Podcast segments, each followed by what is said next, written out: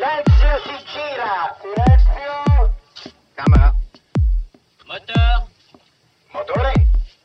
Partito! Check. Odissea 14702 prima. Avanti. Azione! Les podcasts de la Cinémathèque.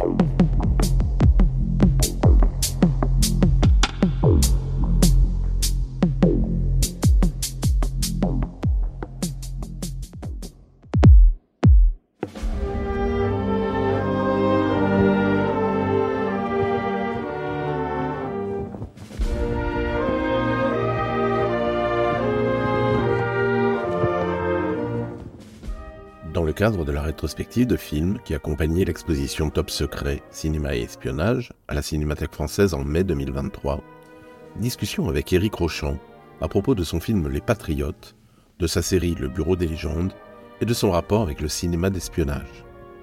Rencontre avec Éric Rochon, animé par Mathieu Orléans, commissaire de l'exposition Top Secret, Cinéma et Espionnage.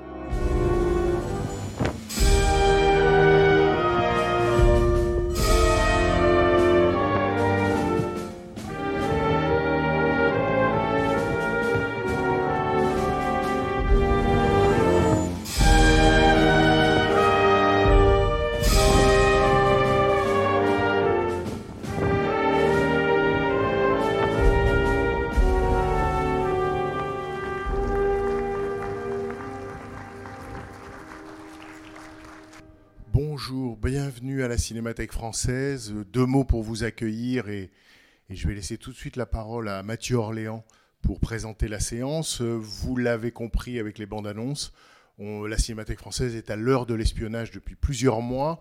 Une exposition ici au cinquième étage est consacrée à ce genre qui a beaucoup à voir avec le cinéma lui-même.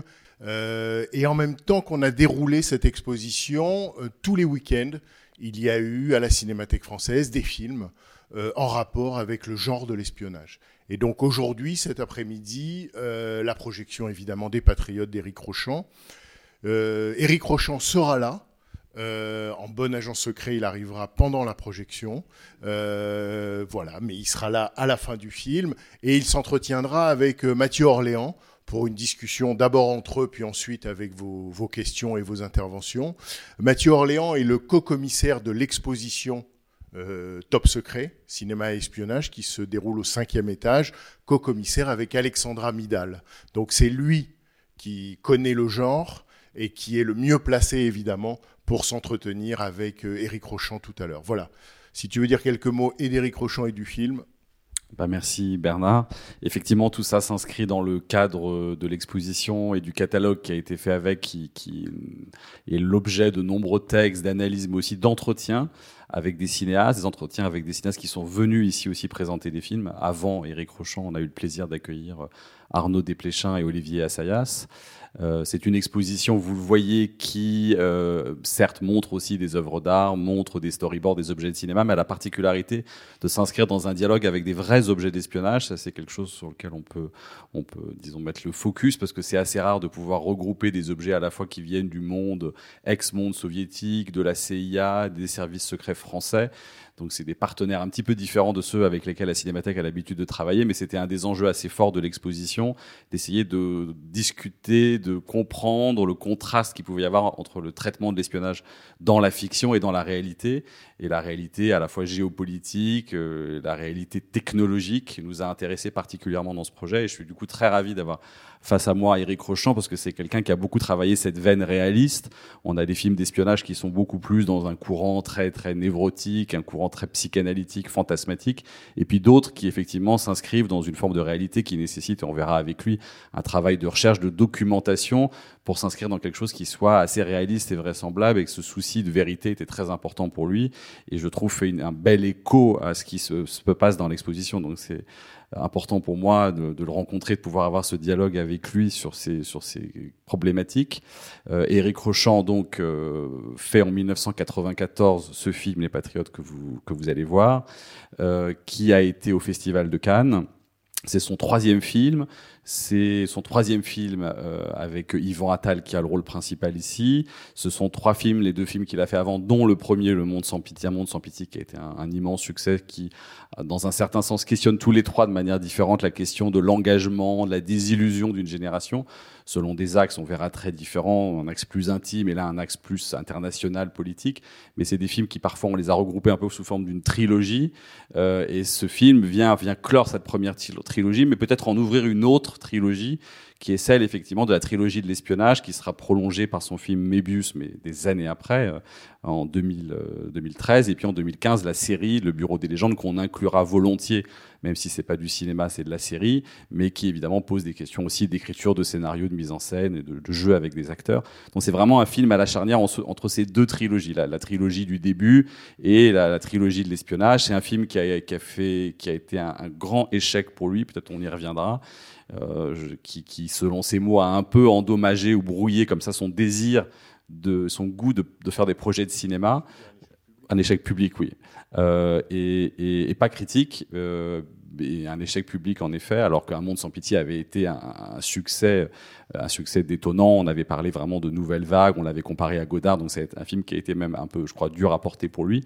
Et donc Les Patriotes a vraiment un moment pivot de sa carrière, et je pense que c'est intéressant d'y revenir à la fois euh, sur l'axe évidemment de l'espionnage, mais on pourra ouvrir le débat à d'autres questions, et on pourra aussi ouvrir, comme je l'ai dit, à Mobius et au Bureau des légendes, évidemment.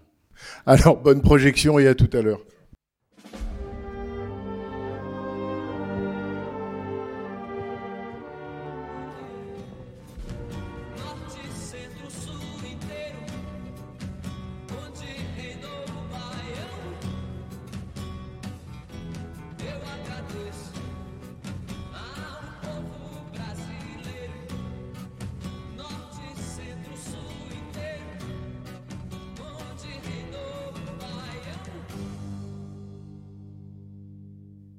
À nouveau.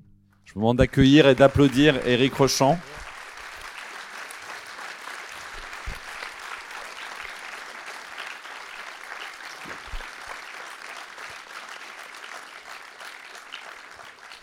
Merci à vous d'être resté. Merci Éric Rochant d'être avec Merci, nous.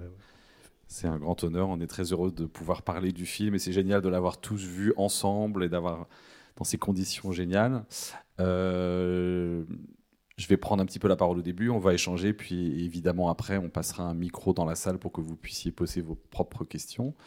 Euh, J'ai commencé tout à l'heure en présentant un petit peu le film en disant que quelque part, en 94, c'est votre troisième film euh, avec Yvon Attal, qu'il pouvait appartenir, comme ça a été dit à l'époque, un peu à une forme de trilogie qui commençait avec Un monde sans pitié, que c'était trois films qui posaient des questions autour de, de, de l'engagement, des désillusions, d'une jeunesse sous des angles évidemment très différents. Les deux premiers étant peut-être beaucoup plus proche de votre univers, de votre monde, de votre jeunesse, des gens que vous côtoyez ou que vous connaissiez, et que tout d'un coup, avec ce film, même sur ce fil rouge, il y avait évidemment un pas de côté, la dimension du film international en termes à la fois de production, de sujets, d'enjeux internationaux.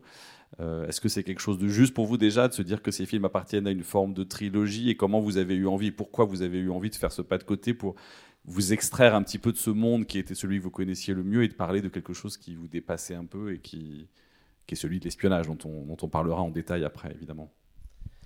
Bonsoir. Euh, bonjour. Euh, et en fait, non, c'est pas une. J'ai jamais pensé à une trilogie. Pour moi, c'est trois films très différents. En revanche, c'est trois films qui appartiennent à une époque, enfin, à mon personnel, je veux dire. Et après, euh, cette époque s'est terminée.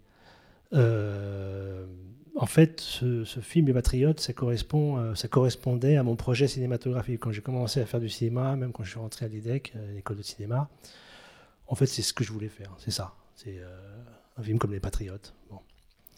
Même si je l'avais pas du tout en tête à ce moment-là, j'avais pas du tout l'idée de faire ce film-là, mais disons que c'était mon projet cinématographique dans la mesure où c'était ce type de cinéma que je voulais faire par rapport au film que vous aviez vu à l'époque, que vous aimiez dans ce genre de références-là, ou de livres Oui, oui, il aviez... y, y, a beaucoup de références. Et, évidemment, le cinéma des Américains des années 70 a été une grosse référence pour moi. Il y a Sergio Leone aussi qui a été une grosse référence. Mais disons que euh, voilà, je, je, je, je, voulais faire du cinéma pour faire ce genre de film. C'est-à-dire un peu ambitieux, euh, euh, traitant de sujets un peu larges, disons mais je ne pouvais pas commencer. je ne pouvais pas faire mon premier film euh, comme ça. C'était d'abord en termes de, de moyens, c'était pas possible, mais surtout c'est en, termes de, j'étais un jeune cinéaste, donc il fallait que je fasse mes armes un peu sur, effectivement, comme vous dites, sur ce que je connaissais. Donc j'ai fait Un monde sans pitié, qui est typiquement le film que j'ai fait en, tant que premier film. Je me disais, je vais faire un film sur les gens que je connais. Parce qu'en fait, il faut mieux connaître son sujet avant de. Donc j'ai fait Un monde sans pitié. Euh, Ensuite, je me suis un peu écarté de ce que je connaissais, puisque j'ai, euh, en fait, je me suis inspiré d'un, pour le Aux yeux du monde, je me suis inspiré d'un fait divers, hein, qui euh, sur euh, comme ça le détournement d'un, bus scolaire et Libération avait titré le terroriste Fleur Bleue, un truc comme ça, parce qu'il faisait ça par amour. Et alors, en fait, euh, Un monde sans pitié a eu un vrai succès, c'était un succès étonnant, mais un vrai succès. Et ça m'a donné un crédit pour deux, trois films. Donc je savais que j'avais du crédit, que je pouvais à peu près faire. euh, voilà, donc j'ai fait Aux yeux du monde, qui est en fait, euh, qui était une référence déjà à Un après-midi de chien. Mhm. Euh, donc ça me permettait de m'approcher du cinéma que j'aime. Euh, je dis pas que j'ai réussi d'ailleurs, mais enfin je me suis approché. Et puis ensuite, euh, j'avais encore un peu de crédit, hein, j'avais pas tout dépensé, même si ça a été un échec. Euh, et donc du coup, je me suis dit bon là, faut que je fasse, euh, enfin, faut que, faut que j'y aille quoi, faut que je me lance. Et donc j'ai fait les Patriotes, qui effectivement voilà, c'est, alors après je peux parler de la genèse des Patriotes, mais disons que c'était le, film qui correspondait à ce que je voulais faire dans le cinéma, et j'étais prêt à faire plein de films comme ça. Mais euh, c'est la fin d'une, c'est, c'est, c'est, c'est le dernier film de l'époque, puisque ensuite, en fait, c'est, bizarrement, c'est le film qui m'a fait euh, sortir de la, de route, puisque ça a été un échec euh, commercial et critique d'une certaine manière. Donc, euh, je n'ai plus jamais pu, enfin, je n'ai plus pu, mm, enfin, euh, mettre en œuvre ce projet cinématographique que beaucoup, beaucoup plus, beaucoup plus tard, après Mm. plein de films. euh, voilà. Donc, euh, j'ai été un peu sorti de ma route à ce moment-là. Donc, c'est pas vraiment une trilogie, mais c'est une époque. Critiques, je sais pas, j'ai relu beaucoup de critiques, elles étaient plutôt enthousiastes. Dans Les Inrecuptibles, il y avait un grand dossier. Enfin, j'ai lu- relu beaucoup de choses qui étaient sorties à l'époque. Le film a été présenté à Cannes, donc il y a eu des choses à Cannes, il y a eu des choses après. C'est vrai que les critiques étaient plutôt, étaient plutôt bonnes. Je me souviens d'un article un peu mitigé dans Le Monde, peut-être, mais, mais c'est vrai que les articles étaient plutôt très enthousiastes. Et j'ai lu, du coup, à cette occasion, que vous racontiez que vous aviez, à un moment donné, imaginé donc, sur l'idée de faire un film d'espionnage, d'inspiration peut-être en termes de mise en scène de cinéma américain. Pensez-vous baser au départ sur un, sur un roman de, de John Le Carré, mais que finalement, ce qui vous plaisait chez John Le Carré était peut-être un peu daté, n'était pas tellement en connexion avec ce que vous viviez à l'époque, parce que guerre froide et parce qu'un temps un peu révolu, que du coup, avec ce qui s'était passé, j'imagine, la guerre du Golfe, quelques années auparavant, et peut-être un repositionnement sur le Moyen-Orient, vous aviez l'intuition que c'était là que vous alliez placer votre film, même si on en parlera après, vous n'aviez jamais été là-bas, ni en Israël, ni, je crois, au Moyen-Orient, et que c'était un territoire un peu vierge pour vous, mais c'est peut-être racontez-nous un peu cette euh, genèse du projet. euh. En fait, c'est Arnaud Desplechin avec qui j'étais à l'école euh, qui, qui, jure, enfin, qui, m'avait beaucoup parlé de John Le Carré et qui m'avait vraiment euh, euh, conseillé de le lire. Et donc, j'ai lu la trilogie de Smiley de John Le Carré. Et c'est vrai que là, euh, je me suis dit, bon, c'est ça que je veux faire. C'est l'émotion et en même temps le, suspense qu'il y a dans ce genre de dans, ces, dans ces livres m'a- donné envie. Et en même temps, ça parle de la guerre froide. C'est un sujet quand même assez lourd. Donc, ça m'a vraiment donné envie de de, faire un, un film comme ça à la John Le Carré. Euh, et j'ai- commencé à faire beaucoup de recherches sur, euh, les, services secrets de, de, de peu près tous les enfin, américains, français, euh, anglais. J'ai lu beaucoup sur la CIA, sur le KGB aussi. J'ai lu beaucoup sur le Mossad. Et puis j'ai commencé à écrire un scénario qui se passait, enfin qui était autour du, de l'antiterrorisme français en France. Mhm. Mais à l'époque, c'est ce que j'ai dit d'ailleurs aux gens de la DGSE que j'ai rencontrés après euh, pour le Bureau des légendes. euh, dit euh, à l'époque, euh, c'était pas très sexy les services français. C'était le Rainbow Warrior, c'était c'était que des bavures ou que des trucs absolument ratés, affreux.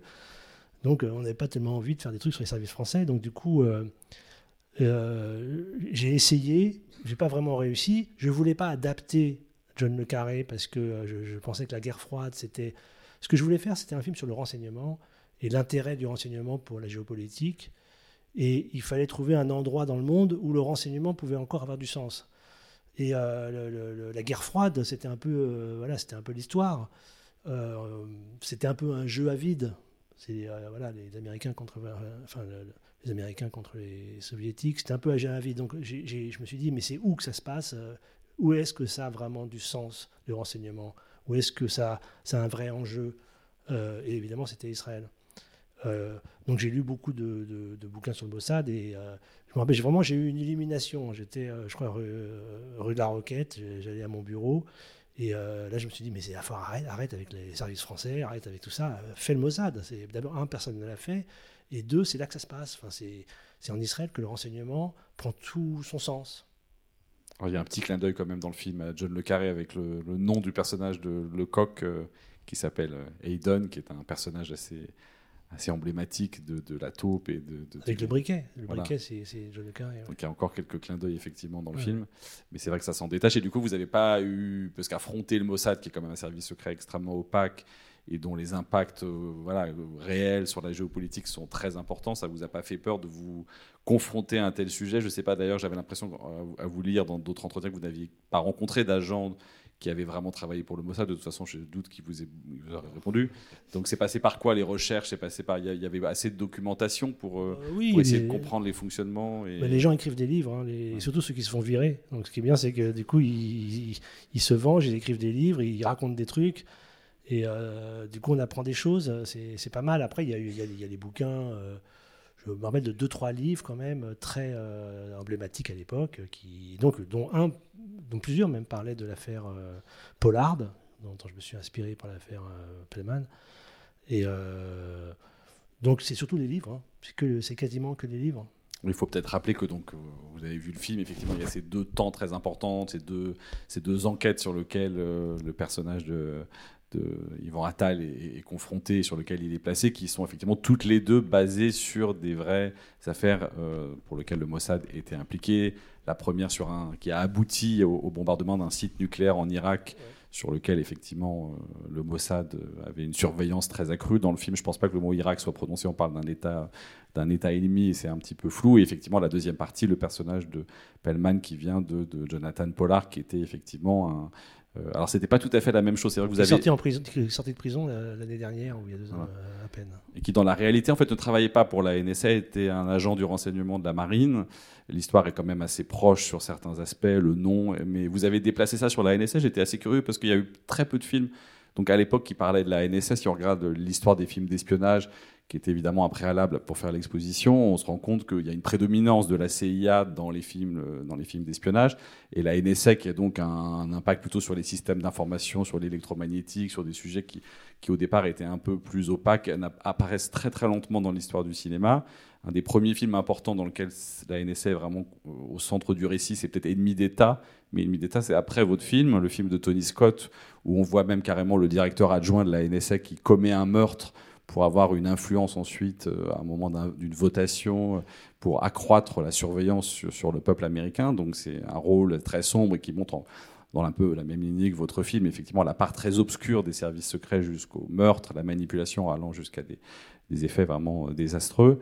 Mais c'est vrai que dans, avant Ennemi d'État, il y a peu d'occurrences de, la NSA, d'où vous est venue donc l'idée de, de, de- d'en faire un agent comme ça dans le film. Bah, je suppose que je voulais faire, je voulais, être contem- je voulais faire, euh, je faire du contemporain. Ouais. J'imagine que ça me paraissait moderne. Bah, c'est le cas. Je pense qu'effectivement, ça, vous êtes une des premières occurrences euh, de, de la NSA. Donc, vous avez travaillé sur des livres, sur des textes. Et à un moment donné, il a paru, j'imagine, euh, essentiel d'aller tourner en Israël. Euh, c'est, évidemment le, le terrain, à chaque fois, c'est plutôt la France et les États-Unis, mais il y a quand même toutes ces scènes de raccord et ces scènes de, de discussion, de planification. Il y a aussi des scènes un petit peu d'errance du personnage qui sont très importantes, on y reviendra. Donc ça, ça fait partie d'un préalable, j'imagine, d'aller en Israël. Est-ce que c'était compliqué, pas compliqué d'aller là-bas sur un sujet qui pouvait les, les toucher de prime abord, vu en plus par un cinéaste étranger? Comment ça s'est passé en termes de, de préparation ou d'autorisation? Rien de Je, très me souviens pas s'ils ont lu le scénario. Euh, je, je me souviens, pas si on leur a soumis le scénario. Je pense que oui, mais bon, euh, on m'a jamais vraiment posé de questions. J'avais le scénario dans la, valise quand j'ai passé la douane. J'avais un peu la trouille qu'on le, prenne et qu'on l'ouvre. Mais euh, non, j'ai pas eu de souci là-dessus. Euh, on a tourné trois semaines en Israël, en tout et pour tout, sur 20 semaines de tournage, je crois. On pourra parler de la production après parce que c'est une aberration de production ce film quand même. hein, Donc, euh, C'est-à-dire une aberration. bah, c'est un film. Beaucoup trop de. euh, mais non, mais c'est un film qui, qui- en fait, c'est une aberration de production dans la mesure, mais en dans le bon sens. Enfin, ça m'a été favorable, je dirais, mais euh, c'est un film cher, c'est qui a coûté 70 millions de francs à l'époque, donc c'est un film vraiment euh, un gros, un assez gros budget, et il n'y a pas de star. Donc c'est une aberration de production totale. On, on, on fait pas de, de, de, de, de films chers sans star. Et d'ailleurs, euh, il n'a pas marché. Personne vous avait Bah, demandé de chercher une star Mm, Et non, justement, parce que j'avais un producteur qui était assez. euh, qui était dingue, Alain Roca, qui Ok. était un vrai, un, un, un vrai entrepreneur, dans le sens euh, un peu euh, audacieux du terme, quoi. Qui, a, qui avait, euh, qui avait euh, produit Un monde sans pitié, Audio du monde, et celui-là. Bon, celui-là, il a eu. Euh, pour, euh, pour choisir la- la- l'actrice Sandrine Kiberlin, j'ai eu un peu du mal. hein. Il a fallu vraiment que je me batte contre lui, contre, euh, contre pas mal de gens pour l'imposer. Mais voilà, j'ai voilà Sandrine Kiberlin, Yvon Attal. euh, on ne fait pas un film aussi. Enfin, je me demande même si on fait un film sur eux, quoi. On fait un film avec. Enfin, Mm. c'est une tête c'est une affiche qui, qui est une aberration pour un film aussi cher. Donc, euh, donc tout ça pour dire qu'on a que si on, on a. Après, il y a d'autres choses qui sont assez aberrantes, mais très très bien. C'est 20 semaines de tournage. Par exemple, 20 semaines de tournage, c'est une aberration absolue. Euh, et on a tourné trois semaines en Israël et une semaine à Washington. Voilà. Et tout le reste était en studio. D'accord. Et en Israël, du coup, vous avez fait un casting local avec des. Euh, sans parler la langue, donc avec des Oui, j'ai étaient- travaillé avec des gens pour pour euh, pour. euh, j'ai travaillé avec euh, Oron qui était à l'époque euh, monteur et qui m'avait qui, qui qui avait traduit mes dialogues en hébreu. On a beaucoup travaillé sur sur les, dia- les dialogues hébreux. Mhm. Et j'ai fait un gros casting là-bas avec. ouais, là, par contre, là, j'ai eu des stars. Israël. shérif Guy est un peu connu, ou Ouais. quelques acteurs. Et le fait d'avoir déplacé, justement, d'avoir créé cette unité 238, qui est donc une unité même presque rivale du Mossad, et de ne pas l'avoir inclus au sein du Mossad, mais de cette unité qui, je crois, est fictive, ou qui ressemble un peu au LACAM. Enfin, il y a pas mal de services, de branches des services secrets israéliens qui pourraient y ressembler de ce que j'ai vu, mais on est d'accord que c'est une invention. Est-ce que Ah oui. le- que nom, ça a ouais. été pour vous un moyen de positionner justement le film quand même à côté de la réalité en vous protégeant au cas où il y aurait potentiellement des, des attaques ou ça n'a pas du tout été pour non, ça? non, c'était pas du tout, euh, c'était pas du tout pour protéger du Mossad. Non, non, c'était, euh, c'était parce qu'en fait, il y a eu en réalité, je me rappelle plus très bien, mais il y a eu une unité spécifique, euh, et je, je pense que c'est celle qui a, qui a traité euh, Pollard. Pollard. Je pense que c'est une unité euh, un peu spéciale, euh, un département, disons, euh, dirigé par quelqu'un qui était un peu spécial. Donc, oui, c'était, dans le Mossad, mais c'était un peu, voilà, un peu spécial. Oui, bah vous l'expliquez bien que c'était il y avait des, des règles à ne pas à ne pas franchir, à ne pas trahir vis-à-vis des États-Unis, qui sont un allié, qui était entre autres une surveillance, et que le Mossad ayant cet accord, il fallait forcément passer par une unité parallèle pour euh, pour arriver à ses fins. Et c'est vrai que tout ça, on sent le côté très documenté du film jusqu'à, euh, j'avais oublié l'archive où on voit euh, Begin qui, qui explique qu'il n'y aura pas d'Holocauste. Donc tout ça, c'était aussi une manière, voilà, comment vous, vous- aviez envie de quand même d'ancrer le film dans une réalité très précise, euh, d'archives, de documentation. C'était un choix, j'imagine, pour Ah oui, oui, accéder à une vérité du, du sujet, quoi, être euh, dans quelque chose d'historique. Et d'ailleurs, c'est, oui, c'est en lisant, c'est vraiment en lisant tous les livres possibles et imaginables sur le Mossad, euh, écrits par des agents du Mossad ou par des journalistes spécialisés. Euh, il n'y avait pas beaucoup en France des livres comme ça, donc j'allais à Londres les, lire, j'en cherchais un peu partout. Euh, c'est en lisant vraiment tous ces bouquins que j'ai vu. En fait, il y a deux affaires finalement qui se sont, qui ont commencé vraiment à me fasciner. C'est l'affaire du bombardement de de la centrale nucléaire aux Irak et, euh, et aussi donc l'affaire Pollard, qui étaient deux, en fait, qui étaient deux, deux aspects différents. Euh, Il y en a un qui est le succès du Mossad, qui est genre qui, qui, qui participe de la de, celle de la légende, du mythe Mossad du Mossad, et l'affaire Pollard qui est un truc un peu un peu plus misérable, euh, enfin un peu euh, un peu honteux, euh, un peu embêtant quoi. Et donc c'était intéressant d'avoir ces deux affaires, et c'est vrai que euh, j'ai pas, je me suis posé la question de savoir si c'était bon. D'abord effectivement c'était quand même euh, c'était un peu délicat de faire un film avec deux histoires. Et d'ailleurs, on m'a reproché. On- Pourquoi deux histoires Il y a une qui se termine, puis après il y a un deuxième film qui commence. Donc ça, c'est vraiment c'est un truc qu'on m'a m'a reproché. Euh, donc c'était un peu compliqué. C'est aussi pour ça que c'est une aberration de production à, tous les niveaux. Mais tout, tout le monde est venu, mais euh, ça n'a pas été facile et, euh, je crois que les, gens ont regretté d'y avoir été, euh, d'une certaine manière, puisqu'ils ont perdu de l'argent dedans. Mais ces ces deux histoires me paraissaient euh, imp- importantes, de pas les mêler, de pas, les- de pas les mélanger ou de ne pas en trouver une troisième qui serait une sorte de mix des deux. Oui, j'ai voulu, j'ai voulu m'appuyer sur, des, sur, sur, sur deux affaires qui ont réellement eu, enfin, qui, qui ont existé, parce que effectivement, j'ai voulu hein, inscrire le film. Et d'ailleurs, euh, après, euh, bah, tout, ce que j'ai fait d'autre sur le sur l'espionnage, euh, c'est ça qui m'intéresse, c'est d'inscrire, des choses dans une réalité euh, qui, qui est réelle, hein, enfin, qui, existe. Non, mais du coup, c'est vrai que vous l'avez, très bien formulé. Le fait que vous ayez choisi une affaire qui soit plutôt triomphante et une affaire qui soit au contraire plutôt euh, dans les coulisses les plus obscures des services secrets, c'est vrai que ça positionne le film euh, de manière intéressante et, et de ne pas prendre parti, que j'imagine qu'on vous l'a reproché à l'époque, pour ou contre Israël, pour ou contre les services secrets, films sionistes ou antisionistes. J'ai lu qu'il y avait eu beaucoup eu les deux. de, critiques qui s'étaient axées sur des problématiques donc pas tellement cinématographiques mais idéologiques. Et le fait de montrer ces deux affaires, effectivement, c'est pas tellement que ça crée un équilibre, mais ça montre, euh, et ça, vous- ça, ça- ça montre que le film ne prend pas parti évite de porter un jugement sur ces services secrets et de tourner autour du sujet de différents points de vue. Et c'est ça qui est aussi la force du film, justement, ces deux affaires qui, qui ont des retentissements et des échos différents. J'imagine que ça faisait partie aussi d'une volonté de montrer différents visages des services secrets. différents visages des services secrets, différents visages d'Israël aussi, et, donc euh, de poser quelque chose qui est un peu au milieu euh, et euh, qui pouvait se faire autant d'amis que d'ennemis. Bon, je me suis fait beaucoup d'ennemis là-dessus plutôt que des amis, mais c'est vrai que c'est un film qui a été considéré comme un film vraiment antisioniste parce que par exemple le, le- le- le plan sur le drapeau euh, début israélien, non, à la fin, quand, À la fin. quand- quand il est quand il est en fait lâché euh, par euh, par Israël, il y a beaucoup beaucoup de gens qui l'ont eu à travers de la gorge, ce plan-là. Et, et, et d'autres m'ont reproché de pas du tout avoir parlé des Palestiniens, par exemple. Donc, et, et donc que ce soit, alors, donc les premiers disaient que c'était un film vraiment anti-israélien, et les autres disaient que c'était un film trop pro-israélien. Euh, mais ça, c'est parce qu'effectivement la ligne était euh, en dehors euh, de, de, de cette, de cette thématique. Euh, ça, posait qu'Israël était un pays, euh, je dirais presque un pays comme un autre, et donc, euh, et comme c'était un pays comme un autre, ils avaient un service secret, ils avaient des services secrets comme, un- comme les autres, c'est-à-dire aussi, euh, au- enfin, aussi important et aussi un peu dégueulasse que les autres. Quoi. Donc c'était un, peu, c'était un peu cette idée-là qui était. à l'époque, c'était un peu délicat d'avoir ce genre de discours, je pense, sur Israël. Pas. Il fallait plus prendre position. Oui, vous avez dit quelque part d'ailleurs, c'est intéressant que les, espions, et c'est de manière générale, ça dépasse Israël, étaient des damnés.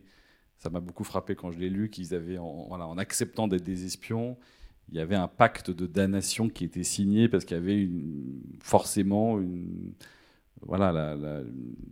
côté humain qui doit être mis de côté au profit d'une idéologie, au profit de certaines raisons d'État qui doivent évidemment dépasser tout ça. Et est-ce que vous pouvez peut-être développer cette idée de l'espion damné Après, on reviendra sur le personnage de Ariel Brenner plus en détail, mais ça m'a semblé une idée assez forte et assez présente dans le film, cette, ce un film sur la damnation.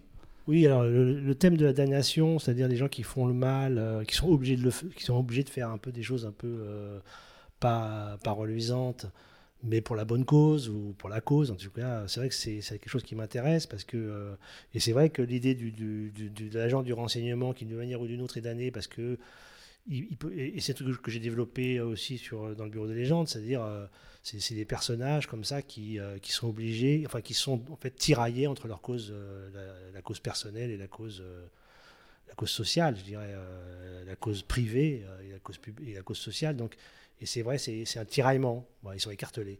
Et ça, c'est vrai que ça, ça, m'intéresse vraiment. Euh, en plus, c'est très romanesque. euh, euh, Oui, bien sûr. C'est vrai que si on reparle, on reparlera peut-être après du Bureau des légendes.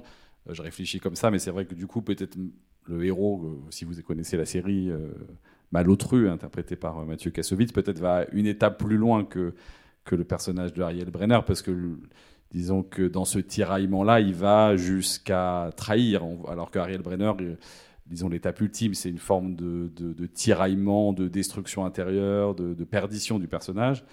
C'est vrai que pour des mêmes problématiques amoureuses qui prennent le pas chez Malotru, il y a vraiment, il passe dans le camp ennemi, enfin la CIA et sans, dévoiler, c'est un peu compliqué de résumer le- le- les différentes saisons du Bureau des légendes, mais c'est vrai que vous voyez un lien entre les deux, on y reviendra après, hein, mais entre les deux héros, entre le personnage de Ariel Brenner et de Malotru. Euh, oui, oui, il y a un lien. Enfin, il y a, une parenté, c'est sûr.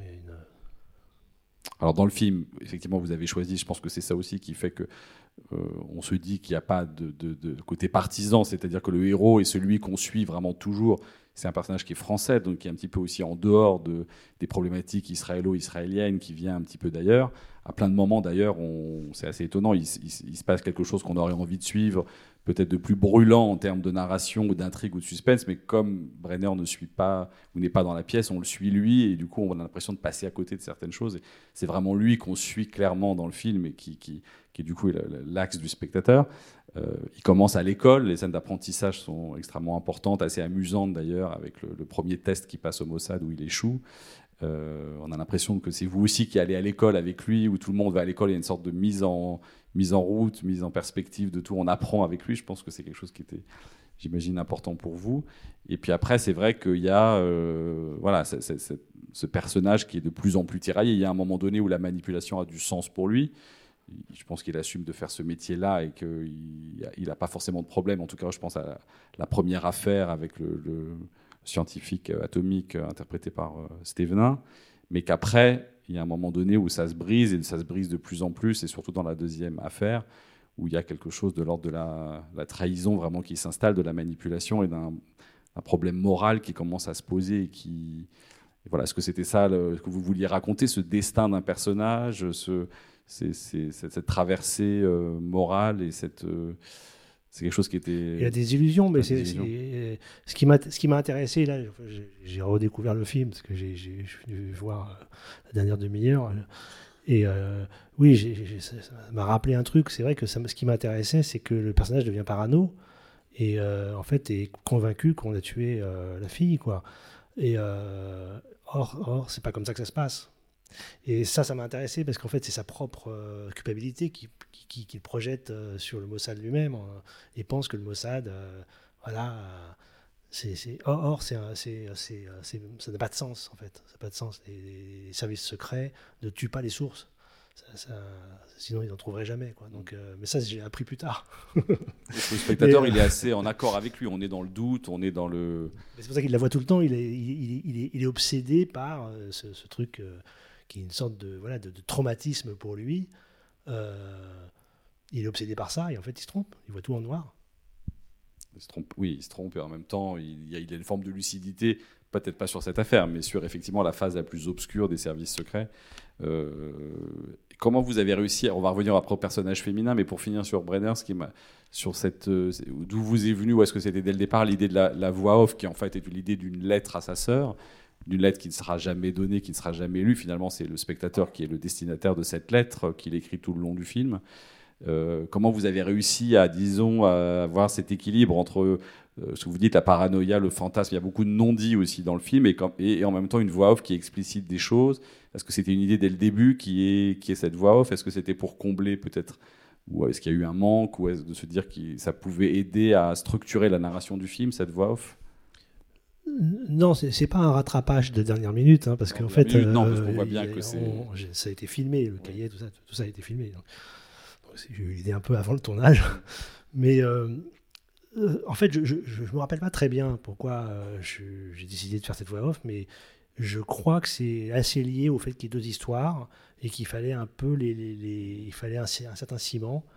Euh, donc, c'était quand même, euh, ça a permis de, relier les, deux histoires euh, sous le chapeau d'une thématique plus générale. hein. Euh, il y a beaucoup, en fait, il y a 40 minutes qui ont été coupées. Hein. Il dis pas qu'il y a une version longue parce qu'en fait, on a, il y a une version longue, mais elle était, elle a jamais été aboutie complètement. Mais on a quand même coupé, cou- coupé, coupé 40 minutes, ce qui est énorme. Le film faisait 3 heures. Et il y avait pas mal de l'enfance d'Ariel. Euh, il y avait quelques. euh, malheureusement, il y a même un acteur qui a été du coup coupé, puisque c'était son oncle, qui était joué par Mark, Mark Berman. Il y avait des assez jolies scènes avec son oncle. Il était fasciné par cet oncle qui revenait d'Israël. Il y avait une sorte de mythologie, enfin vraiment une mythologie de- de- d'Israël euh, qui, qui- qui- qui jouait sur un enfant. Quoi. Et ça, c'était. voilà. Ça, ça m'avait intéressé. Et puis, bon, il y a plein d'autres choses qui ont coupé, mais qui ont été coupées, mais cette partie de l'enfance a été Mhm. coupée. Euh, C'était un, un peu euh, mon, mon fantasme euh, Sergio, Sergio Léonien, de vraiment de, de faire un, un très gros truc comme ça. Euh, et et, J'ai vu qu'il y avait Myriam Roussel au, au générique, mais je l'ai pas. ah, Myriam Roussel, c'est à, à la fin. euh, C'est elle qui, qui pose des questions sur Israël au repas à la fin. Ah d'accord, oui, c'est vrai, Ouais. d'accord, ok. On la voit. elle. Voilà. Je me suis demandé, je l'ai pas reconnue. Et euh, oui, du coup, les scènes avec l'oncle. Euh, vous parlez là de, de Léon. Euh, en termes de référence, c'est vrai qu'il y a toute une partie dans l'exposition sur effectivement à partir des années 70 un cinéma américain d'espionnage qui va de plus en plus vers la trahison, la manipulation et en gros le personnage de l'espion qui se retrouve aussi bien manipulé par ses ennemis que par sa propre hiérarchie ou par les propres gens qui pensent servir. Il y a une fissure qui se crée de plus en plus dans l'idéologie et dans le sens de la, de la vie ou de le sens qu'il doit donner à l'espionnage. Ça commence peut-être avec les trois jours du Condor euh, de Pollack, qui est peut-être le moment où tout d'un coup euh, l'ennemi est un ennemi de l'intérieur, dans un contexte de films d'espionnage qui sont majoritairement des films où l'ennemi était soviétique ou appartenant au monde communiste. Et c'est vrai que là, ça se fissure et c'est quelque chose qu'on voit de plus en plus jusqu'aux Missions Impossibles, où voilà, tout d'un coup, Tom Cruise se rend compte que celui qui est son, père spirituel est en fait son ennemi dans le premier film de De Palma. Donc est-ce que tout ça, c'était des, des références importantes que vous avez vues ou des films qui vous ont apporté? On a parlé de, de livres tout à l'heure de, de Le Carré, mais est-ce que ces films-là avaient une importance, ces films en particulier? Euh, oui, alors je me méfie beaucoup de. Alors là, par contre, là, on touche vraiment un truc euh, où je veux vraiment me, je veux rester euh, en deçà de la frontière parce que je pas du tout les histoires d'espionnage qui consistent à dire tel est prix qu'il croyait prendre. En fait, votre chef, c'est votre ennemi. En fait, en fait, tous les tous les films qui nourrissent la théorie du complot, c'est pas c'est pas du tout mon, mon trip. Mais c'est vrai que de toute façon, dans l'espionnage, c'est toujours plus complexe que euh, les gentils et les méchants. C'est toujours plus complexe que ça. Euh, et encore une fois, le fait, le fait même que pour pouvoir faire la guerre aux méchants, il faut être méchant soi-même. Donc déjà, il y a une sorte de... Voilà, c'est là aussi qu'est la damnation d'une certaine manière. Mais en fait, euh, je, voilà, je me méfie des films. Alors, même si j'avais beaucoup aimé les Trois Jours du Condor, quand même. Mm. Mais c'est vrai C'est un peu schématique à sa façon, oui, peut-être. en tout cas, ça a donné des films très schématiques, hein, Mhm. de tous les autres. Tous les autres. Je- moi, j'ai- j'aime beaucoup le Trois jours du Condor, donc je ne vais pas jeter je- la pierre, mais c'est vrai qu'il y a ce côté euh, complot interne. Cela dit, la CIA a prêté le flanc à ça. La, la CIA elle-même a beaucoup prêté le flanc à ça, et je me suis beaucoup intéressé, et je m'y intéresse encore d'ailleurs à l'époque, euh, euh, années 50-80 de la CIA, où sévissait un type qui s'appelle James Jesus Angleton, Oui. qui était le, le- le directeur du département anti-soviétique, qui a eu en fait qui a, qui, qui a dirigé un département à l'intérieur du département et qui est devenu extrêmement puissant. Et donc sa puissance euh, était inquiétante. Euh, sa puissance, c'est-à-dire il est devenu fou, hein, je crois, mais sa puissance euh, et, son, et son, côté rotor, sa perversité était devenu très inquiétante. Donc ça, ça m'intéresse, parce que c'est le travail. hein. On, connaît tous des, gens pervers autour de nous, dans notre, boulot. Donc ça, ça existe aussi dans, dans le renseignement. J'irai pas, je franchirai jamais la frontière de la théorie du complot. Juste pour euh, la salle, vous avez, il y a un hommage à ce personnage dans votre série Le Bureau des légendes, parce que vous avez repris les initiales JJA, et c'est le nom du, le nom du personnage interprété par Mathieu Amalric au sein des services de la DGSE. ouais. Donc il y a, y a un lien euh, quand, on, quand on cherche entre la, la DGSE telle que vous la fantasmez dans la série et, et évidemment la CIA. Euh, J'ai cité De Palma, mais ça m'a frappé la scène de. euh, je ne sais pas si c'est parce qu'il y a beaucoup d'ascenseurs chez De Palma, mais la scène dans l'hôtel, la scène au moment où, Sandrine Kiberlin découvre euh, qu'il y a du sang sur, sur cette écharpe. C'est vrai que c'est un film, d'ailleurs, on peut le noter, peut-être vous pourriez en parler, où la violence est vraiment purement mentale, sourde. Il y a, peu de d'effusion de sang, de coups de feu, qu'il y, a souvent dans les films d'espionnage. On peut peut-être en parler, savoir si c'est un choix, mais c'est vrai que cette scène m'a fait aussi penser à De Palma. Vous avez fait jouer dans le film euh, une des égéries de De Palma, euh, Nancy Allen. Est-ce que vous pouvez parler de ces deux thèmes Le thème de la violence, euh, aller jusqu'à quel point, et puis le rapport peut-être à De Palma, si ça a du sens pour vous ou pas, ou si c'est simplement une interprétation de Alors, je, je crois que c'est le seul meurtre euh, du film, Oui. il me semble. Euh, je crois. Enfin, je, je- je- Mais le fait est que. Oui, c'est- alors c'est peut-être parce que je fais plus des films de renseign- sur le renseignement que des films d'espionnage. Bon, le Bureau des légendes, c'est une série sur le renseignement. Euh, et donc, les films d'espionnage, c'est vrai qu'on a l'habitude de penser que euh, les- l'espionnage, c'est des poursuites, euh, c'est des- euh, c'est beaucoup d'action. Il y a le côté action. Et, et en fait, ça, c'est l'influence de John Le Carré. C'est-à-dire, dans John Le Carré, en particulier dans la trilogie de Smiley, il n'y a pas beaucoup d'action. Par contre, il y a énormément de tensions, Mm. énormément de conflits internes dans les bureaux, hein, avec euh, justement des, des- des- des oppositions euh, de stratégies euh, internes qui, vont, qui peuvent aller très loin, des trahisons, mais il n'y a pas beaucoup de violence en fin de compte. Et donc c'est vrai que c'est un choix que, que c'est même pas un choix, c'est naturel. C'est-à-dire je, je, je fais des films sur, des, sur un univers qui n'est pas si violent que ça. Enfin, on ne multiplie pas les cadavres. Euh, ça peut arriver, mais voilà. Et donc, euh, même dans le bureau des gens, il n'y a pas beaucoup de. Il y a pas énormément. Enfin, il y a quand même de, on parle du terrorisme Ouais. euh, de y a Daesh. plus de mais- scènes de torture, il y a quand même quelques scènes où. voilà, là- mais ça c'est parce que on, va sur le terrain. Mais c'est vrai que c'est, c'est- c'est- je me rappelle très bien que, que- je vais reparler du Bureau des gens, mais quand Canal a commencé à, à lire les premiers scripts, il me disait mais il se passe rien. Et en gros, où sont les morts? Mais je disais mais euh, d'abord un, on est en France et en France euh, il n'y a pas beaucoup de morts. Euh, les gens meurent pas comme ça. Il y a, eu une fois trois, femmes kurdes qui ont été tuées par les services secrets turcs. Ça a fait un foin quoi. C'est, quand même énorme des gens qui se font tuer comme ça. Donc bon, bah, il n'y a pas beaucoup de morts, surtout parce qu'on est en France, quoi. Si on va un peu ailleurs, on va en avoir un peu, un peu plus, mais voilà. Mais ça, c'est parce que ce qui m'intéresse dans le renseignement, c'est tout, en fait, c'est tout ce que ça draine comme romanesque lié au mensonge, hein, lié, euh, lié à la, à la dissimulation, au déguisement. Ça, c'est très très romanesque. C'est ça, c'est pour ça que ça m'intéresse. Et puis c'est tout ce qui est lié aux tensions, euh, je dirais géopolitiques. Voilà. Maintenant, je ne suis, pas- je suis pas contre faire une poursuite de voiture, mais c'est pas. euh, C'est pas quand, quand vous dites renseignement, c'est le côté vraiment humain, quoi, le renseignement humain. Et c'est vrai que, bon, peut-être à l'époque, le renseignement technologique n'avait pas pris de l'ampleur comme aujourd'hui.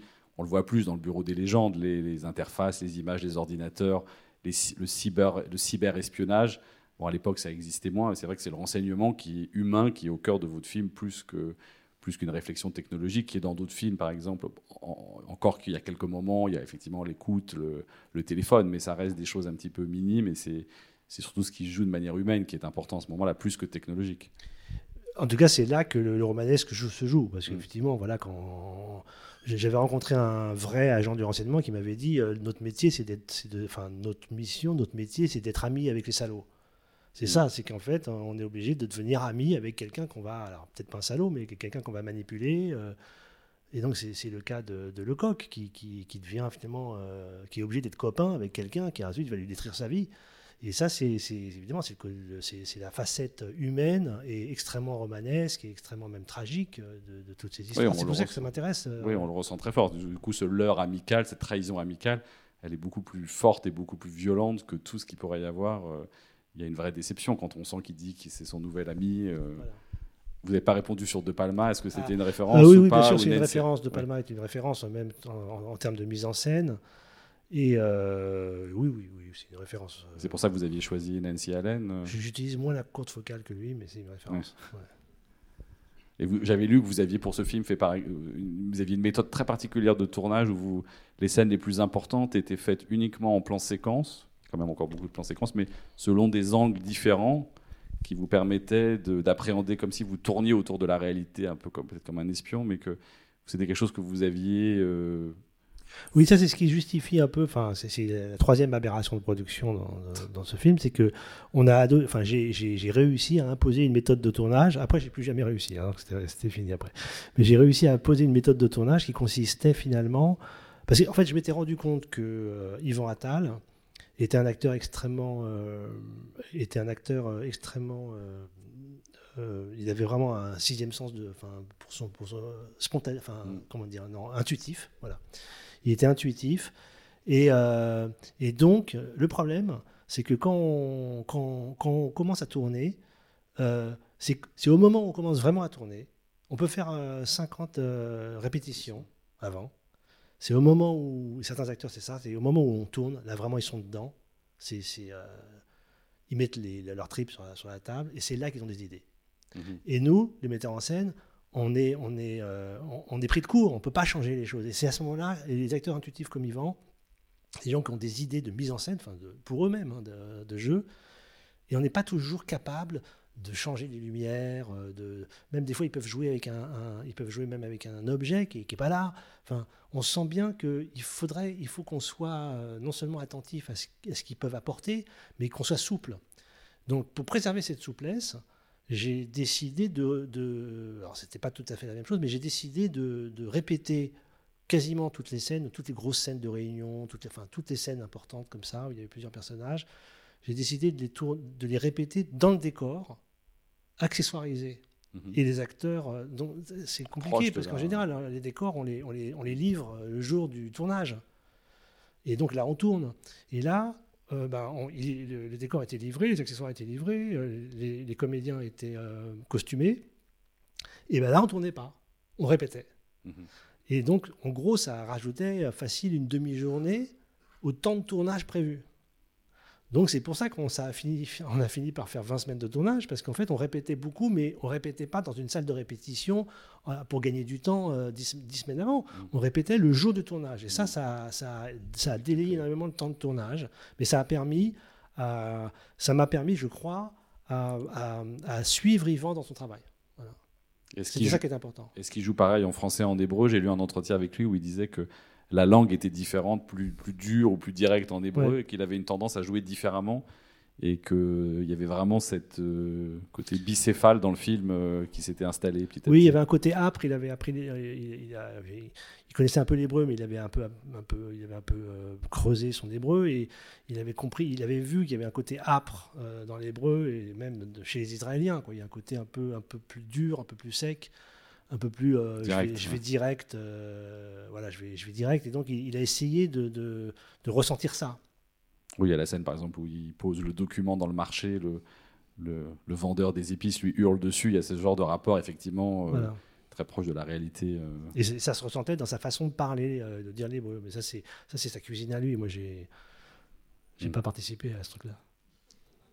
Euh, pour revenir sur effectivement donc, euh, le, personnage assez important de Sandrine Kiberlin dans le film, ce, ce moment au cœur du film, de, l'histoire d'amour qui apparaît, c'est très, euh, très fort. J'avais oublié le, moment où il croit la reconnaître quand il est avec Nancy Allen, et c'est quelque chose qu'on ne voit pas, qu'on devine, qu'on comprend. Il y a vraiment cette construction autour d'elle.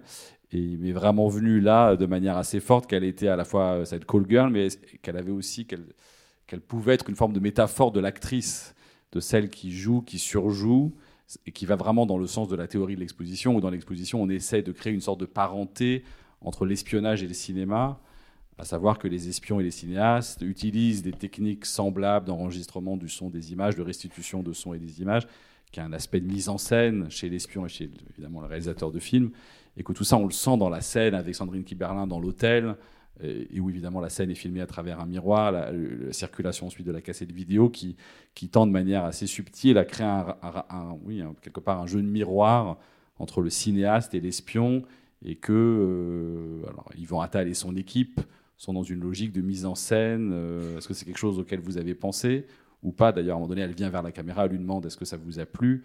Donc, elle surjoue l'actrice qu'elle sait qu'elle est en train de devenir, quoi. Alors non, en fait c'est pas mon truc ça, de, de- de faire des trucs sur le cinéma à travers de, enfin, c'est pas ce, ce dont je veux parler. En revanche, ce qui est sûr, c'est que euh, les espions, les agents euh, jouent des rôles et euh, ils ont ils ont des doubles vies, ils ont des couvertures et, et- et- et ils doivent jouer des rôles. Et euh, je pense que malgré tout, les, vrais, les vrais agents du renseignement, donc ils sont amenés à aller sur le terrain, des terrains extrêmement dangereux. hein. S'ils sont Mm. arrêtés, c'est vraiment ça peut, ça peut être très dangereux. Ils sont amenés, donc euh, ils, ils aiment ça. hein. Il y a un thrill de ça, de, Mm. de- de- de- Jouissance, ouais, il y, a- il y a un frisson là-dessus, j'imagine quand même. Mais, et ce qui est intéressant, alors là, on, on peut faire ce parallèle, mais je le ferai pas dans mes films, mais on peut en parler maintenant. Je, je- je pense que, me- certains me l'ont dit, c'est-à-dire que pour bien jouer un rôle, il faut quand même être très, le plus proche possible de la réalité. Pour bien mentir, il faut mentir très peu. Enfin, il faut, donner tout ce qui est vrai, et, le, mensonge porte sur un point extrêmement précis du discours. Et donc, je pense, et, ça, et je crois que c'est ce qui fait aussi euh, la valeur des grands acteurs. C'est-à-dire, en fait, ils prétendent, on, on peut imaginer qu'ils prétendent, mais en fait, ils prétendent pas tant que ça. Ils sont, ils sont ce qu'ils jouent. Euh, il y a juste un petit gap euh, entre, la, réalité et, euh, et la fiction. Mais pour bien jouer, ils sont bien obligés de ressentir. Enfin, moi, je, vois une différence entre les acteurs qui, peuvent être très bons acteurs, que j'appelle les acteurs techniques, qui savent parfaitement prétendre, qui, prétendent très bien. Et il y en a qui sont absolument excellents. et les acteurs qui sont plus intuitifs, donc qui ne prétendent pas, qui sont, qui ressentent. Et donc, pour moi, ça, ça me fascine. C'est comme comment ils font en plein milieu d'un plateau de tournage pour, euh, pour vraiment être dans la scène, pour ressentir le truc.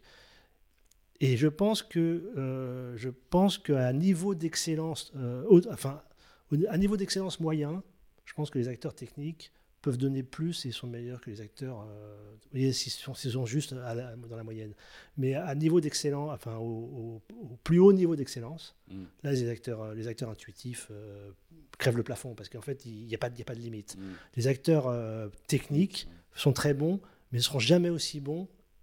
À très très haut niveau d'excellence, ne seraient ne seraient jamais aussi bons que les acteurs intuitifs. ça, on le sent vraiment dans le bureau des légendes, parce qu'il y a toutes ces scènes effectivement de formation, d'apprentissage, de, de- voilà, de, oui, de, de dominer ses émotions, de jouer avec sa légende, sa couverture. On sent, disons que c'est présent aussi dans ce film, dans Les Patriotes.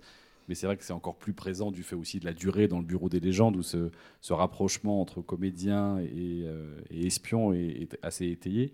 Euh, Est-ce que vous avez... Sauf que les espions, quand ils jouent mal, ils meurent. Oui, c'est une grosse différence. L'enjeu vital est différent. Est-ce que là, pour le coup, à la différence de ce film, j'ai bien compris, vous n'avez pas rencontré d'espions, c'était vraiment un, un- une- un sourcing très livresse, journalistique. Est-ce que pour le bureau des légendes, vous avez rencontré quand même des, des espions au moment de travailler sur la, sur la DGSE Est-ce que c'était plus Oui, simple? Est-ce que c'était possible? Je les ai rencontrés, oui. Je les ai plus euh, croisés, ouais. J'en ai plus Ouais. croisés, ouais. Et vous, qui, ont, qui vous ont livré des choses importantes pour. euh, Non, qui m'ont pas donné trop de secrets, mais qui- ça m'a permis de voir que c'était des gens normaux, comme moi, euh, comme vous et moi, vraiment. C'est ça, ça c'était un grand choc. Peut-être s'il y a des, des questions dans la salle. Oui, moi je voudrais revenir sur le Ariel Brenner, enfin le Yvan Attal qui est assez euh, su- surprenant. Voilà, et je voulais le féliciter même s'il n'est pas là, parce que son rôle est très proche justement de Dustin Hoffman ou Al, Al Pacino, et justement d'être dans ce caractère sans limite, euh, pas loser, mais très quelque chose de où il n'est pas un héros. Et, donc je le félicite et je trouve son jeu extrêmement fin, antipode de- d'un acteur français aussi, donc euh, représentatif d'un espèce d'universalisme comme ça de cinématographique, pas du tout français. Et Kim Berlin est fabuleuse aussi dans sa beauté, euh, vraiment sa fraîcheur de, de visage. Et ça me fait penser à Marathon Man ou évidemment à, à Dustin Hoffman, Al Pacino. Et c'est voilà. Et je voulais vous féliciter parce Ben, que c'est très proche du cinéma américain. Et il n'y a pas un instant où il y a, ça décline vers le cinéma français, sans, sans le reprocher. Mais il y a quelque chose d'extrêmement américain des années 70. Et, euh, Oui, c'était voilà. le cinéma qu'on aimait. De toute façon, que moi, j'ai- je suis né au cinéma avec ce cinéma-là. Et, et moi aussi. Donc et je pense qu'ils Oui. vont aussi. en fait. Et c'est vraiment, et tous l'incarnent. Le coq, ex- tous l'incarnent. Et dans, euh, justement, pas du, du- du- en, en revenant vers le parrain, il y a des scènes comme ça, très proches du parrain aussi, beaucoup plus légères, mais très proches. Quand les conciliabules, les, les réunions. Et voilà. Donc, euh, bravo. Merci, bravo, merci. Parce que c'est très fort. Et j'ai pas vu les, les légendes. Et j'aime bien qu'on parle du film parce que je ne connais pas le, les, le truc des légendes, là. Je sais rien. Euh, Bonjour Monsieur Auchan et encore bravo Bonjour. pour votre, euh, pour votre film et pour le Bureau des légendes que j'adore également. Et du coup, bah, vous, vous l'aviez déjà un petit peu abordé, que vous n'avez pas eu de problème pour la rédaction du, du scénario des Patriotes. Du coup, voilà, je me suis toujours posé la question, et notamment également sur le Bureau des légendes, quand on aborde frontalement des organismes de renseignement comme la NSA, la DGSE, la CIA, qu'on les cite ouvertement et qu'on voilà, qu'on déglamourise un petit peu euh, bah, le côté espionnage, qu'on montre euh, bah, que tout n'est pas tout noir, que tout n'est pas tout blanc. Est-ce que, euh, bah, notamment sur le bureau des légendes, est-ce que, est que vous avez rencontré des freins, des, des personnes qui vous ont dit bah non, ça on peut pas le mettre, parce que justement on montre les services secrets en les rendant encore moins secrets du coup. Et euh, euh, est-ce qu'il y a des limites à ça lors de la rédaction euh, des scripts et des scénarios? Est-ce qu'il y a des freins, des limites à ne pas franchir? Non, il n'y en a pas. On, vit, dans un pays où, normalement, on a, le droit de dire ce qu'on veut. Et, même si le fait est que même si j'avais fait des choses euh, sur la DGSE qui n'auraient qui pas plu, euh, à part euh, révéler des secrets d'État dont je suis pas, que je connais pas, mais enfin, c'est ça qui peut aussi leur déplaire, mais bah, ils peuvent pas faire grand chose. on est dans un pays où on peut pas interdire quelqu'un de, de- faire ce qu'il a à faire. Après, donc sur, sur la DGSE, non, et sur le Mossad non plus, j'ai pas eu de, j'ai pas eu de soucis. Je, crois que j'ai fait l'objet d'une tentative de recrutement un jour, mais j'étais dans un, j'étais comme ça, euh, je présentais le film. euh, euh, c'était l'ambassade d'Israël en France qui, qui, qui avait fait une projection, et donc j'étais comme ça en train de discuter, et je me disais, je vais me faire, bon, enfin, ils vont pas être contents, ils vont pas m'aimer. Il y avait- plein d'Israéliens, il y avait, avait enfin, un mec du service culturel. le type était très très gentil avec moi, mais très gentil. Il était sur scène comme ça, il posait des questions. Il déf- alors, je me suis fait un peu attaquer par le public, qui, eux, voilà, c'était eux qui trouvaient que j'attaquais le drapeau, et lui il me défendait. Et donc, voilà, donc euh, je trouvais ça un peu louche, mais je trouvais ça très plutôt sympathique. Et c'est vrai que euh, euh, est sorti ensuite par les coulisses, et dans les coulisses, il m'a dit j'aimerais bien qu'on se revoie. Il m'a donné sa carte, etc. Oh, ça sentait le recrutement, soft, hein, mais c'est comme ça que ça se passe. hein. Je vois, je vois pas très bien à quoi je, lui- aurais servi. Je pouvais pas tellement lui, lui don- lui donner des trucs sur, sur Terzian ou, euh, ou Depardieu, je sais pas. je- Merci Juste, beaucoup. Ça, ça me fait penser à, qu'effectivement, à l'époque où vous avez fait le film, il y a peu, mais même, je parle même pas de distribué en France, mais il y a très peu de films israéliens ou de téléfilms ou de séries, parce qu'il n'y en avait pas à l'époque, sur le thème de l'espionnage. Il y en a eu beaucoup depuis. Je pense à ce qu'a créé et réalisé Gideon Raff, que ce soit Atoufim, qui est donc le modèle de Homeland, ou The Spy avec Sacha Baron Cohen, qui est l'histoire vraie de, de Cohen, un espion dans les années 60 qui, qui était infiltré dans les services secrets militaires syriens.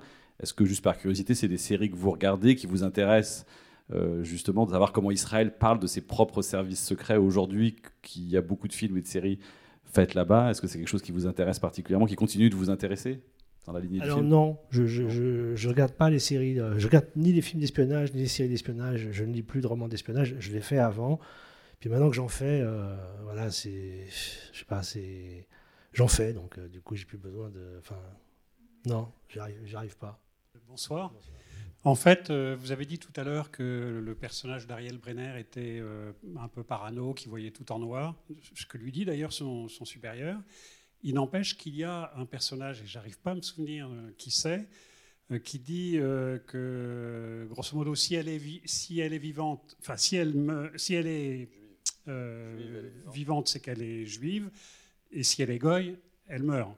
Et c'est un peu quand même, ça dirige du coup un peu notre, notre vision, et à tel point qu'à la fin, du coup, euh, ben, on se dit, ben oui, donc euh, elle est pas goy. Et grosso modo, dans un sens étroit, les patriotes, ce sont eux deux. Est-ce que...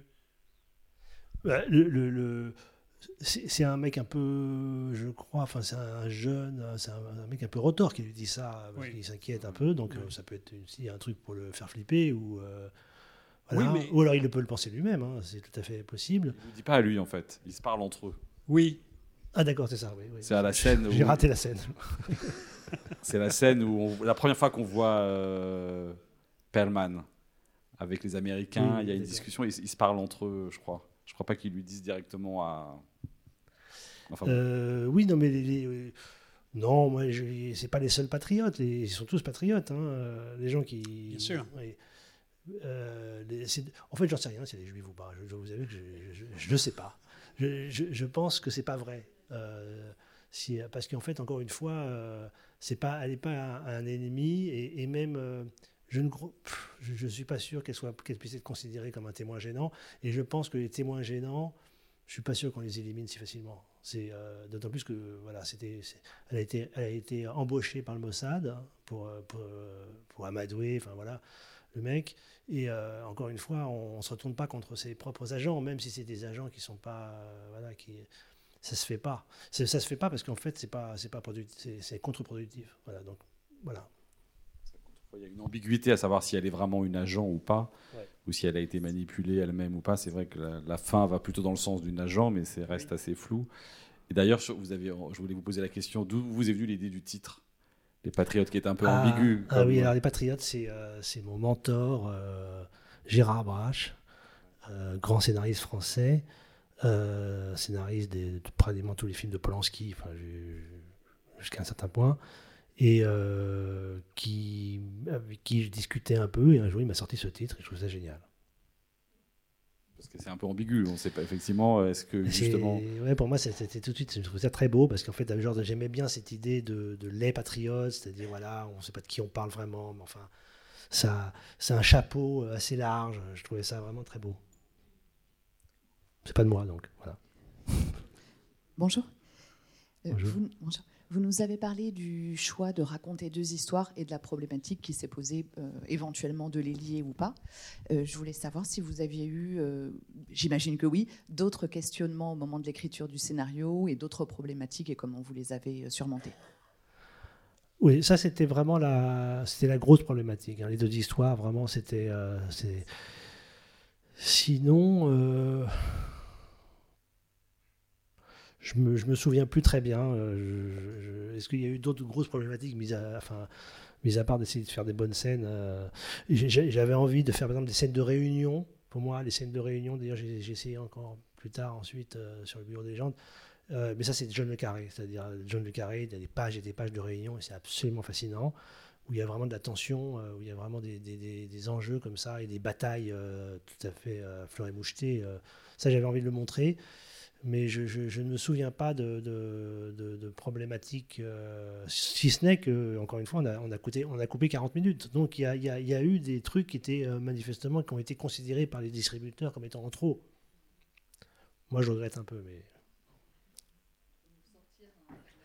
Mais je crois qu'il y a des scènes, il y, avait un DVD où il y avait une ou deux scènes comme ça euh, qu'on avait. Je ne sais pas s'il n'y avait pas une, ou deux scènes qui n'étaient pas dans le film et qui avaient été euh, montrées. En particulier, euh, je peux vous dire que ce qui avait été coupé, par exemple. Alors c'est intéressant, par contre. Ça, ça c'est vraiment, ça sera un cas d'école euh, pour les écoles et pour les étudiants de, de- bien analyser euh, ce qui a été coupé, de voir le scénario et de voir pourquoi ça a été coupé.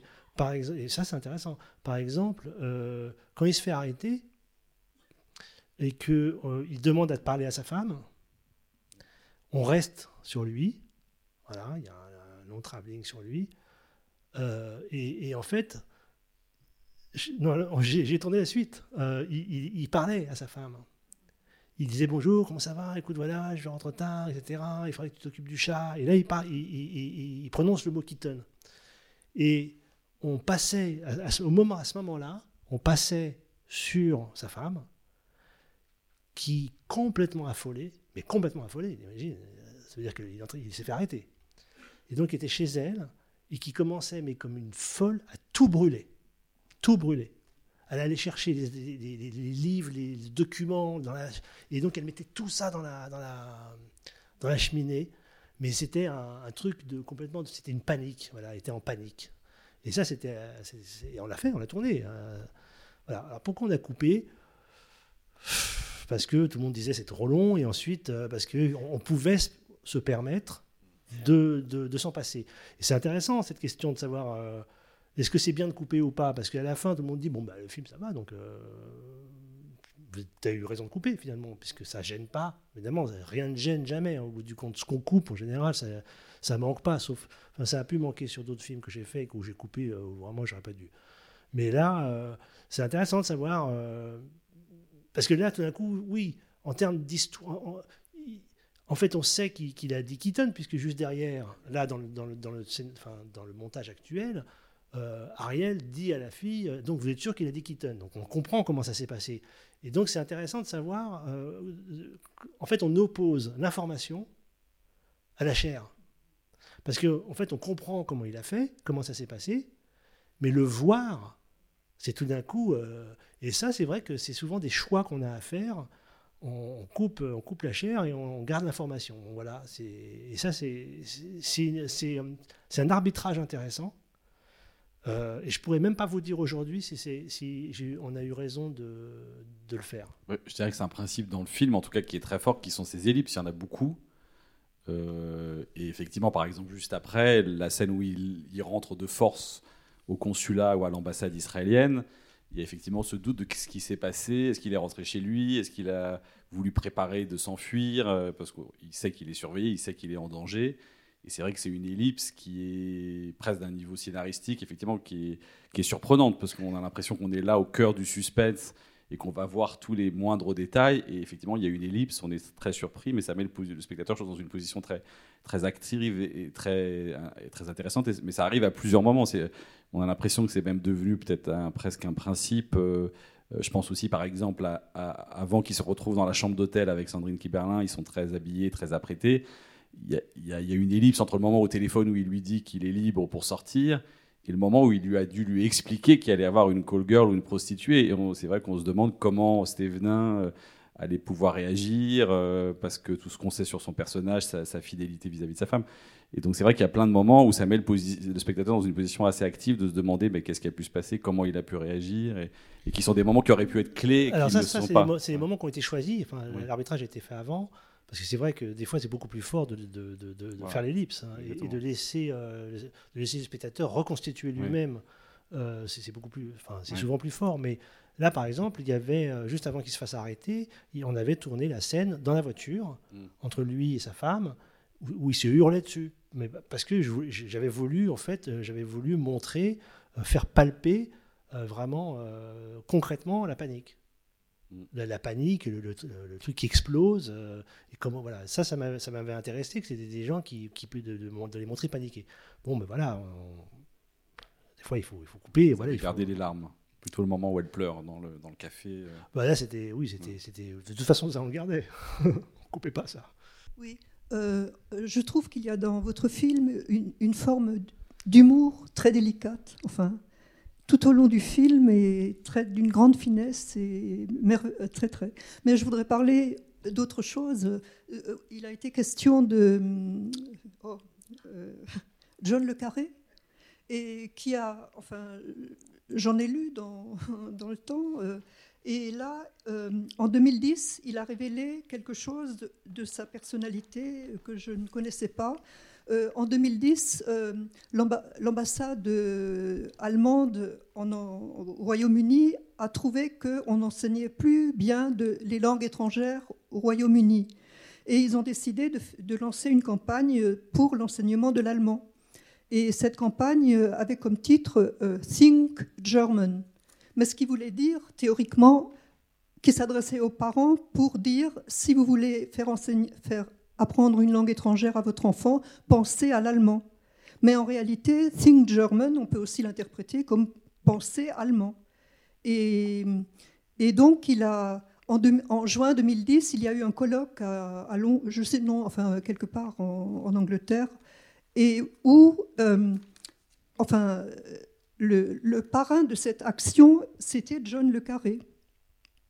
Et il a fait un discours assez long. Euh, euh, où il a expliqué pourquoi euh, l'allemand, pourquoi il a accepté d'être le parrain de cette, de, ce, enfin, de cette action allemande. Et enfin, comment il est, très imprégné d'Allemagne parce que, enfin, je ne sais pas si la, biographie de, John Le Carré, sous l'occupation, son collège a été bombardé par des Allemands, etc mais il avait un professeur d'allemand qui, euh, qui, faisait l'éloge de la bonne, enfin de, une autre Allemagne, hein, pas l'Allemagne nazie, mais une autre Allemagne. Et du coup, donc, euh, euh, John Le Carré a, j'ai presque fini, hein, a, a, a, appris l'allemand, il a fait des études d'allemand à Oxford, etc. Et il a écrit que, dans, dans, ce discours, et je vais arrêter, il a dit que euh, tous ces livres sont le résultat d'une même méthode. Alors, euh, s'emparer d'une vie, la soumettre à un bain alterné d'expériences, voir ce qui en ressort à la fin, un roman de formation, donc peu importe l'étiquette, est marqué en grand d'un Made in Germany. Alors voilà, je ne sais pas si ça, si ça a à voir. En tout cas, votre film est très. Enfin, on a parlé plusieurs fois de l'aspect français et en effet, c'est très. Euh, je ne sais pas. Je ne connais pas les, films d'espionnage allemands. Je ne sais pas à quoi ça ressemble. Je ne sais pas si c'est intéressant. à- Moi non plus, je ne les connais pas, mais. Ça- Je connais pas. Vous connaissez mieux John Le Carré que moi, je crois. Oh, ben, euh, oh non, Ça- non, non, je crois ça pas. Et fait- puis, je, je n'ai pas accroché beaucoup à ces. Sur, sur le cinéma allemand, justement, juste pour finir, peut-être pour moi, euh, euh, on n'a pas parlé, on a parlé un tout petit peu d'Arnaud Desplechin, mais on n'en a pas beaucoup parlé. Je dis ça parce qu'il a fait quelques années avant vous La Sentinelle, qui est un film qui interroge, lui, la fin de la guerre froide, donc l'Allemagne. D'ailleurs, le début se passe à Aix-la-Chapelle, où le père du héros, Emmanuel Salinger, interprété par Emmanuel Salinger, euh, été diplomate. Donc, c'est plus un film qui interroge, à la différence de vous, voilà, euh, encore les deux blocs, la question de cette Europe divisée. Vous avez souvent parlé d'Ar- d'Ar- d'Arnaud Desplechin comme quelqu'un qui aussi vous a d'une amitié, puis quelqu'un qui, par son film, quelque part, vous a inconsciemment peut-être autorisé à faire un film d'espionnage, avec qui vous dialoguez.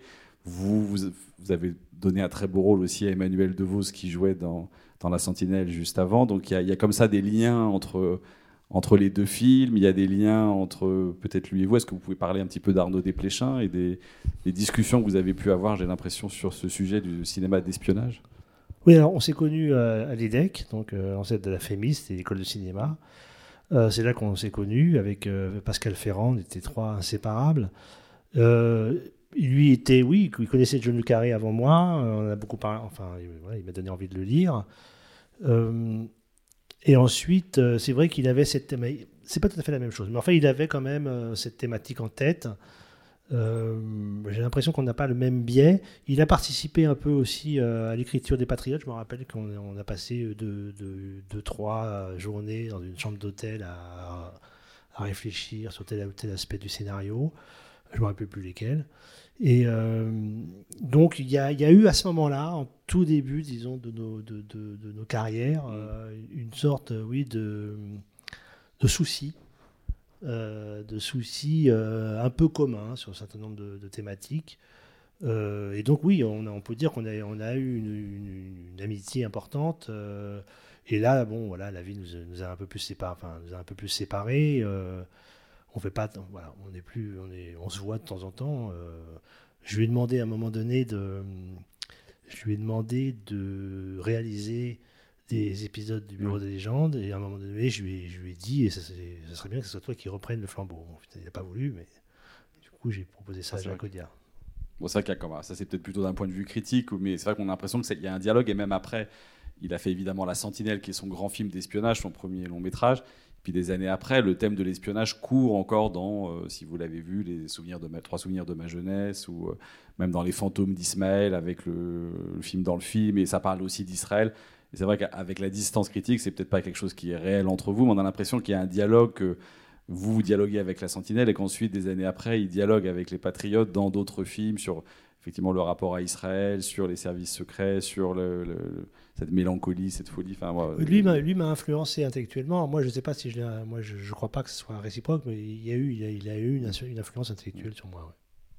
Est-ce qu'on a le temps d'une dernière question ou pas? Je sais pas. Oui, une dernière question. alors. Oui, bonsoir, monsieur Rocham. Bonsoir. Déjà, merci, parce que vos trois premiers films m'ont énormément marqué.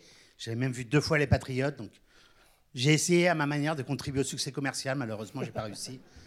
Euh, J'avais en fait trois questions. Vous disiez que, et elles sont très rapides, hein, je, vous, je vous rassure.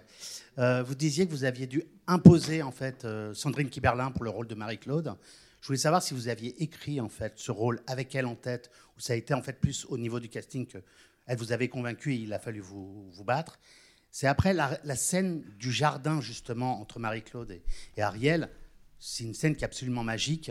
Et euh, je voulais savoir si quelque part en fait en la filmant, vous parliez des acteurs instinctifs. En la filmant, elle a dépassé vos attentes par rapport à ce que vous vous aviez écrit sur le papier. Et le troisième point, toujours sur cette scène, est-ce qu'il n'y avait pas une sorte d'hommage aussi à ces scènes de séduction hitchcockiennes, telles qu'on peut les avoir, par exemple, même dans Les Enchaînés, qui est aussi un film d'espionnage Et euh, voilà. Donc, merci, merci, merci. Merci à vous. Ben, les enchaînés, oui, c'est une vraie, une vraie référence pour moi, une très grosse référence. Euh, et alors Sandrine Kiberlin, en fait, non, j'ai pas écrit pour elle, j'ai écrit, euh, j'ai écrit pour personne, j'ai écrit le personnage comme ça, et c'est vrai qu'après j'ai fait un énorme casting. Je crois que toutes les actrices de cet âge-là euh, sont, passées, Euh, vraiment toutes. Euh, certaines qui sont vraiment extrêmement connues maintenant, mais voilà, il y, y a- vraiment tout le monde est passé, et c'est vrai que j'arrivais pas à trouver ce que je voulais. Sandrine est passée et avait eu. en fait, je, cherchais un mélange de, de séduction, évidemment, mais de, de grande subtilité et d'intelligence, euh, d'in- d'intelligence euh, enfin, rentrée. Quoi. Je, voulais qu'elle respire euh, l'intelligence et, la subtilité, qui est très, subtile. Voilà. Et c'est vrai que quand elle est arrivée, elle a tout de suite donné ça, cette subtilité, ce, double langage, ce- ces, allusions, ces phrases un peu à tiroir comme ça, avec euh, plusieurs, euh, plusieurs possibilités de signification. Ça, elle savait très bien le faire. Il manquait peut-être éventuellement euh, le, côté très charnel, séducteur, voilà, et donc enfin le côté prostitué, je dirais d'une certaine manière, enfin call girl. Et donc ça, on l'a travaillé. Parce que je pense que l'autre, on peut pas le travailler. C'est où on l'a, où on l'a pas, où on arrive à le donner, où on n'arrive pas à le donner. Je pense que le côté euh, plus, euh, plus le côté séducteur, comme ça, ça c'était ça, se travaille. Donc ça, on a vraiment travaillé avec elle. Euh, c'est pour ça que je l'ai choisie. Et c'est vrai que il y avait des, il y avait des, il y avait des, des- actrices plus connues qu'elle, beaucoup plus connues qu'elle, qui étaient passées, qui étaient vraiment dans le vent à l'époque. Et mes producteurs, comme mes distributeurs, étaient, tristes, tristes. Et mais j'ai eu le droit à des trucs terribles. J'ai eu le droit à des, discours absolument affreux sur, sur Sandrine Kiberlin. Enfin, euh, ils n'avaient rien contre elle personnellement, mais ils, me disaient mais comment, comment tu peux prendre Sandrine Kiberlin? Enfin, comment tu peux prendre cette nana Quoi, c'est pas possible. Et euh, et oui, parce qu'en plus, elle, n'était pas à l'époque, elle ne dégageait pas cette, euh, cette puissance de séduction dans la vie. Voilà, elle dégageait pas ça. Donc ils avaient du mal à l'imaginer. Bon, comme d'habitude, c'est euh, les gens ont, du mal à imaginer des trucs. Mais donc voilà, donc euh, et euh, donc j'ai dû vraiment euh, me battre. Et j'ai eu le droit. à- C'était pas méchant, hein, c'était pas, mais c'était une pression permanente. Euh, Je me rappelle que on avait été aux États-Unis pour faire euh, justement pour faire le casting. euh, On a été à Los Angeles pendant tout l'avion, pendant tout le vol. Le dire de, le dire de prod était à côté de moi, avait eu pour mission de, me convaincre qu'il fallait pas le faire. Donc il m'en a parlé pendant tout le voyage. Je, je devenais dingue à la fin. Vraiment, c'est- terrible. Et je sais qu'il avait été missionné par le producteur. Voilà, donc euh, voilà. Mais bon, il n'y a pas eu de veto, c'est pas mal. Non, à un moment donné, euh, il y a une question justement à propos du passeport où il y a marqué religion. Et la réponse qui est donnée par un personnage, c'est parce que le, pays, quand un pays n'est pas en paix, euh, il faut demander quelle est la religion de la personne qui veut voyager. En gros, ça dit plutôt que qu'un pays n'est pas en paix, il s'autorise des choses que peut-être un pays en Oui. paix s'autoriserait pas, qui est une question. Sur la religion de la personne qui veut prendre l'avion. Alors c'est pas tout à fait ça. En fait, euh, c'est c'est une scène où quelqu'un euh, commence à dire des choses un peu, euh, enfin, à, dire des choses qu'on entendait, qu'on entend à l'époque, qu'on entend des, sortes de- des, des- des des trucs comme ça sur Israël, et ça n'intéresse pas du tout l'Israélien qui est là, c'est-à-dire euh, le héros, qui lui s'intéresse euh, au mec qui est juste à côté et qui a l'air d'être un espion aussi. Euh, et, en fait, donc, c'est sur fond de ce discours, voilà, cet échange d'opinions un peu basiques euh, sur Israël et puis des thématiques. Alors, donc, voilà, vous estimez qu'Israël est une démocratie. ben. Tout ça, c'est c'est pas très intéressant pour le personnage. C'est ça, en fait, le personnage baigne là-dedans, mais en fait, c'est pas ça qui l'intéresse. Et nous, c'est pas tellement ça qui nous intéresse au bout du compte. C'était vraiment un prétexte. C'est que dans ce dans, dans- ce repas, dans ce dîner euh, un peu parisien, dans ce dîner, on parle d'Israël. Et puis, en fait, sans que les gens le sachent, il y a un truc bien plus euh, fort qui se joue. Donc voilà, c'était ça, ça la scène. Mais c'est pas, pas le personnage principal qui a ce discours. C'est un peu comme le chameau avant. Enfin, c'est un autre type de cliché quand elle, la petite fille, sauf que c'est à l'échelle d'une enfant qu'il viendrait Ouais. avec un chameau ou un dromadaire. Et là, c'est effectivement ce genre de questions qu'on pose, mais qui a une vérité. Enfin, c'est vrai qu'en Israël, il y a écrit la religion sur le passeport. Et oui. que C'est pas totalement délirant, mais euh, je suis d'accord avec vous. C'est vrai que le- c'est pas- c'était pas le sujet, quoi, Non, en fait, c'est et pas au niveau sujet. du jeu des regards, c'est clairement sur euh, Hippolyte Girardot que ça se déplace, quoi. Bah, merci à tous et merci, Merci à surtout vous. à vous.